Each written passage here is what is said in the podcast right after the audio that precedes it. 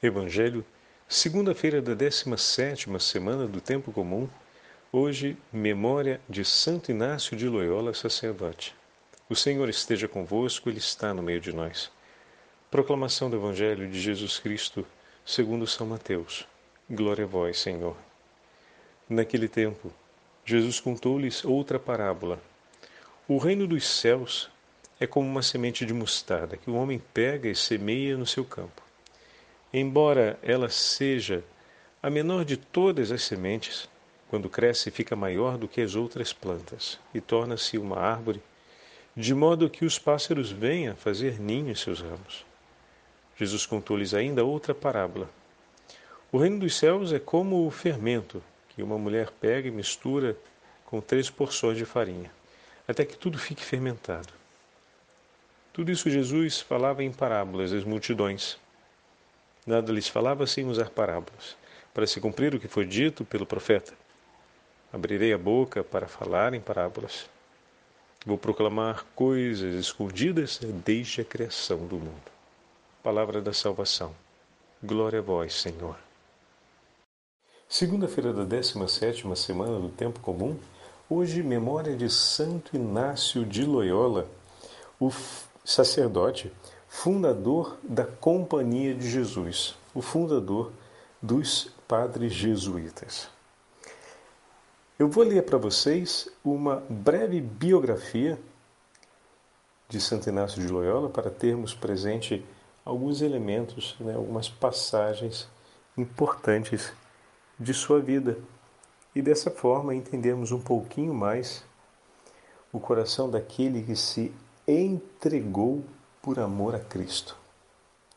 Bom, na bula de canonização de Santo Inácio, o Papa Gregório XV escreve que ele tinha uma alma maior que o mundo, falando sobre a grandeza de alma da vida interior de Santo Inácio de Loyola. A vida de Santo Inácio divide-se então em três períodos que refletem a grandeza da alma e a ascensão constante dessa alma ao cume da perfeita comunhão com Deus. Nos 30 primeiros anos de sua vida, 1491 a 1521, ele foi um cortesão. Ele era membro de uma família nobre, né? E vivia dissolutamente como militar, soldado, uma vida um tanto quanto vã, baseada na satisfação dos seus gostos e muito enveredada aos vícios. Bom, em 1521 ele vive um processo de conversão. E entre o ano de 1521, que é a partida da sua conversão, até o ano de 1540, Santo Inácio fez um itinerário profundo intenso de penitência, estudo e peregrinação, consolidando assim o ideal da maior glória de Deus em sua vida. Esse é o lema dos jesuítas, a maior glória de Deus, tudo para a maior glória de Deus. Em 1540, ele dá início a uma, aquela que seria a terceira etapa da sua vida, segundo alguns geógrafos, né? que vai se encerrar 16 anos depois, em 1556, com a sua morte. E Nancy, então, chega à posse do ideal e torna-se o capitão da Companhia de Jesus, legislador e vencedor de muitas batalhas. Capitão é a imagem né, militar para falar do fundador e, ao mesmo tempo, aquele que se ocupa né, como o superior da congregação. Eu, parei aqui um instantinho para pensar, porque tem um outro nome na Companhia de Jesus. É, se eu não me engano, é preposto, me escapa agora. O superior geral ele tem um, um, um outro nome. Bom, continuando. Santo Inácio foi o mais novo de doze irmãos. era um tipo valente, muito animoso para empreender coisas grandes, tinha um nobre ânimo e uma alma muito aberta. Tão engenhoso e prudente nas coisas do mundo que naquilo em que se metia e que se aplicava mostrava-se sempre muito competente e muito aplicado. Começando a ferver o sangue, brioso de grande ânimo, deu-se desde o começo a todos os exercícios de armas. Quando a gente fala de exercício de armas, está se falando da vida militar, da carreira militar. Procurando avantajar-se sempre mais acima de todos os iguais, ou seja, procurando destacar-se, com o desejo de alcançar o nome de valoroso, era um título que era atribuído aos grandes homens das armas, né, aos grandes militares, não apenas pela sua coragem, mas, sobretudo, pelas, pelos grandes feitos que realizavam. Né? Não basta ter a coragem se você não tem inteligência para construir os grandes feitos, tomar as grandes decisões e realizar os grandes atos. Mesmo antes de sua confissão geral, processo de conversão, né? de Santo Inácio. Ah, bom, deixa eu pegar aqui esse trechinho que parece bem interessante. A quando do cerco de Pamplona pelos franceses, esse foi um acontecimento que se deu. A cidade de Pamplona foi cercada pelos franceses em 1521. Nesse período, Santo Inácio foi ferido nessa batalha por um disparo de canhão. Obviamente não pegou em cheio nele, né? senão ele teria morrido. Mas, como sempre, um disparo de artilharia faz muito ferimento por conta dos estilhaços da explosão. E levou a uma longa e dolorosa convalescência por causa dos ferimentos. E nesse período cai nas mãos dele um livro que nós conhecemos.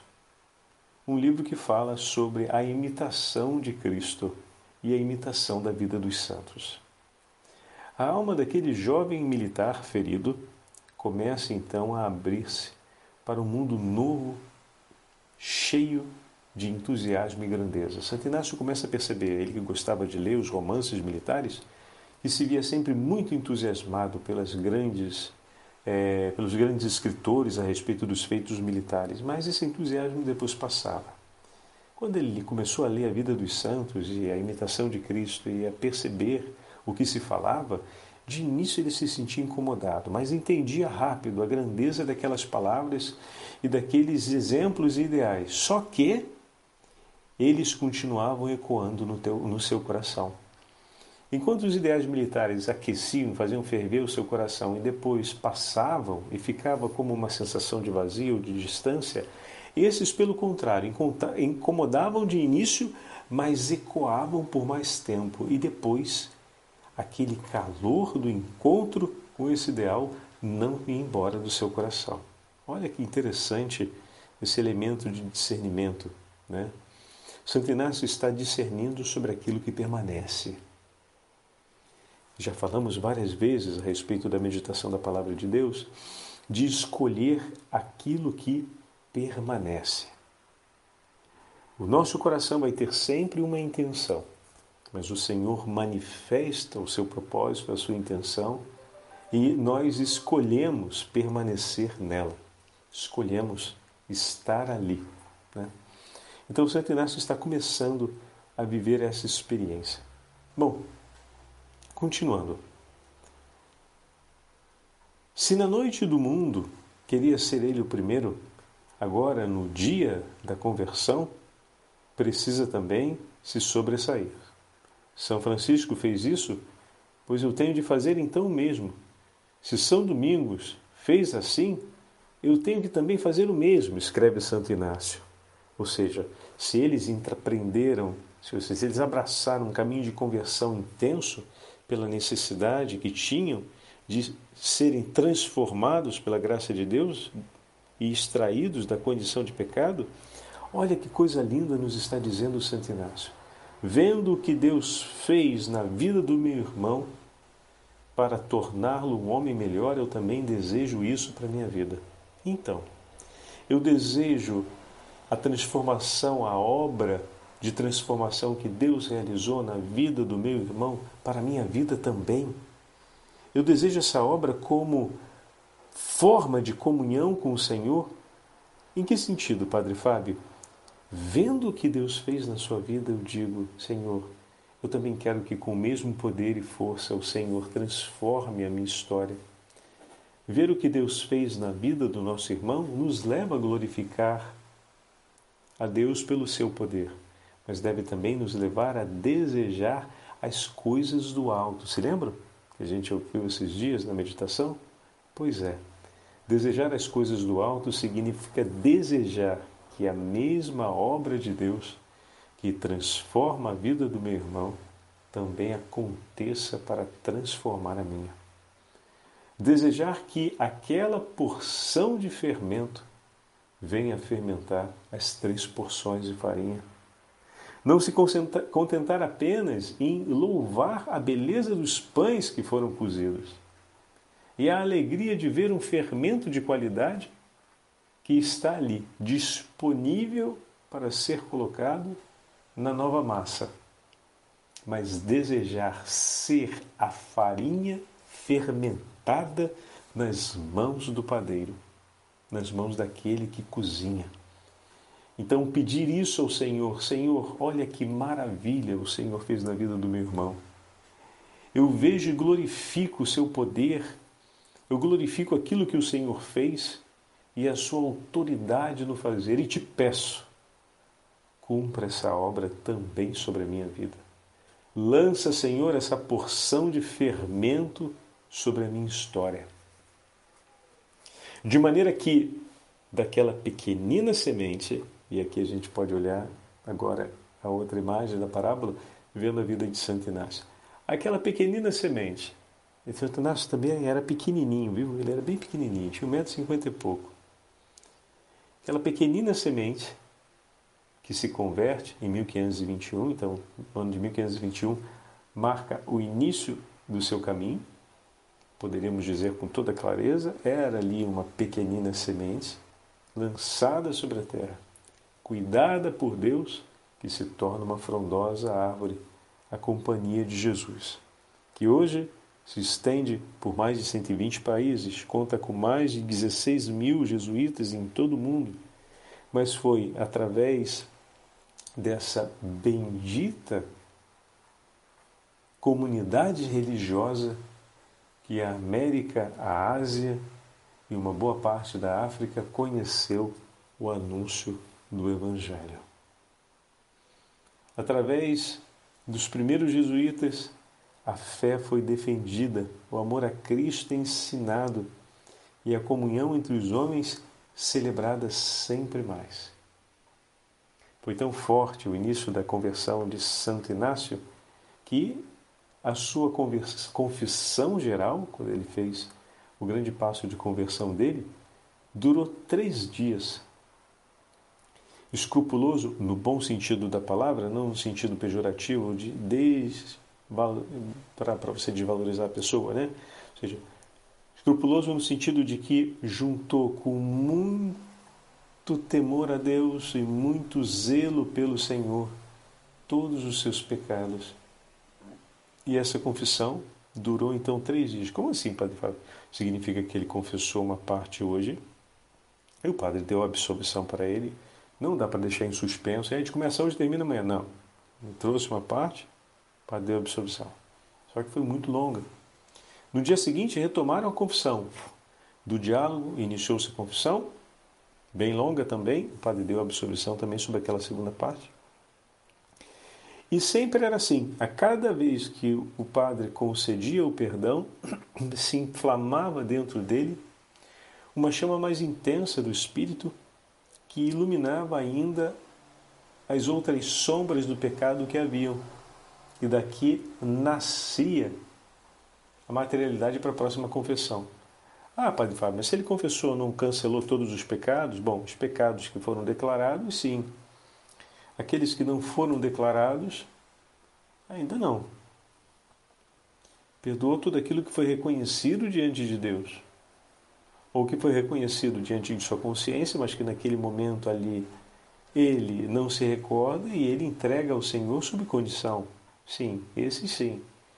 Mas pode ser que tenham algumas situações de pecado que a pessoa ainda não compreendeu. Mas a, por isso ela não trouxe a confissão. E quando aquela luz interior se acende através de um discernimento, através do aconselhamento espiritual, através da vida de oração, eis que vem à tona a consciência a respeito daquele pecado realizado.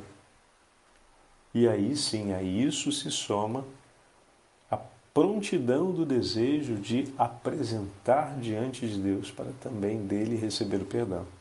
E aí começa o segundo dia de confissão. E assim foram três dias em que ele se preparou e fez uma confissão completa. Ou uma confissão geral. Né?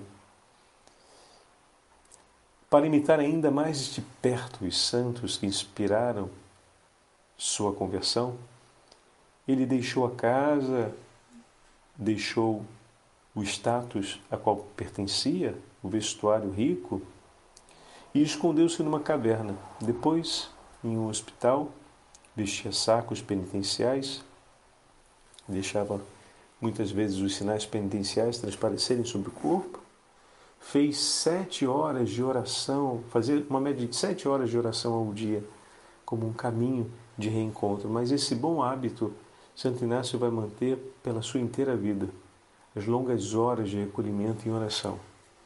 Quando ele estava diante de uma decisão muito importante, ele celebrava a Santa Missa e não terminava a missa enquanto não tivesse tido do Senhor uma certeza que as palavras que ele tinha colocado naquela carta para um superior que ele precisava instruir não estavam sob a justa medida do Espírito Santo. E às vezes ele podia refazer até por mais cinco vezes o mesmo trechinho da carta. E as suas missas podiam demorar um bom tempo. Ele celebrava às vezes, nesses casos, privadamente, e tem registros de missas que chegaram a três horas, né? porque era o tempo de oração silenciosa que ele fazia na hora de apresentar a Deus, durante a celebração eucarística, a intenção daquela carta que iria partir para instruir o superior local naquela missão que estava sendo feita na América, enfim, na Ásia em outros lugares do mundo.